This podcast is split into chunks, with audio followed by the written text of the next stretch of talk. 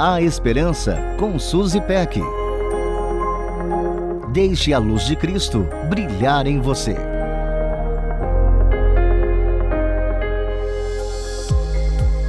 Algumas expressões brasileiras são únicas e têm um poder indescritível de exprimir o que vai lá no fundo do nosso coração. Tem dia que parece noite é uma delas. É a frase perfeita para traduzir desânimo em meio ao caos do cotidiano. Você já deve ter passado por isso e deve saber também que nestes dias sombrios receber um encorajamento faz com que os raios de sol dissipem a escuridão. A história de Agar é perfeita para ilustrar esse conceito. Pensa numa situação de saia justa e depois multiplica. Agar era serva de Sara que não podia ter filhos e por isso decidiu que Agar seria sua barriga de aluguel à moda antiga. Agar então engravidou de Abraão, marido de Sara, e aí passou a olhar para a sua senhora com desprezo. Sara não gostou nada disso e começou a maltratar Agar, que não aguentou e fugiu para o deserto. Quer dia que pareça mais noite do que ser escrava, estar no deserto sozinha, sem rumo, perdida e desencorajada?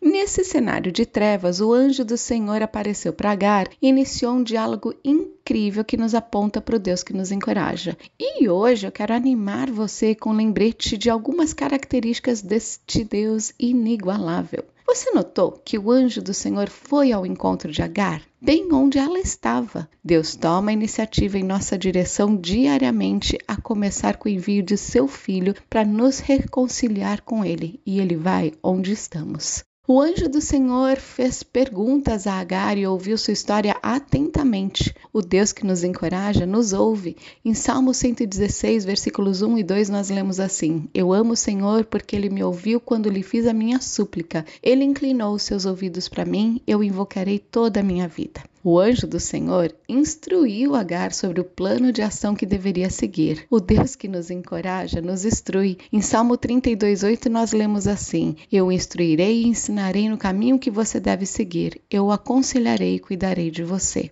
Depois deste bate-papo transformador registrado em Gênesis 16, Agar tem apenas uma resposta. Este foi o nome que ela deu ao Senhor que lhe havia dado. Tu és o Deus que me vê. Pois dissera, teria eu visto aquele que me vê? Está lá em Gênesis 16, 13 esse versículo. O Deus que nos encoraja nos vê. Eu gosto muito dos versículos no Salmo 139, 1 e 2 que dizem assim: Senhor, tu me sondas e me conheces, sabes quando me sento e quando me levanto, de longe percebes os meus pensamentos. Desejo que você se sinta encorajado pelo Deus que nos encoraja, tomando iniciativa, nos ouvindo, nos direcionando e nos enxergando mesmo em meio às trevas. Um beijo carinhoso e até a próxima.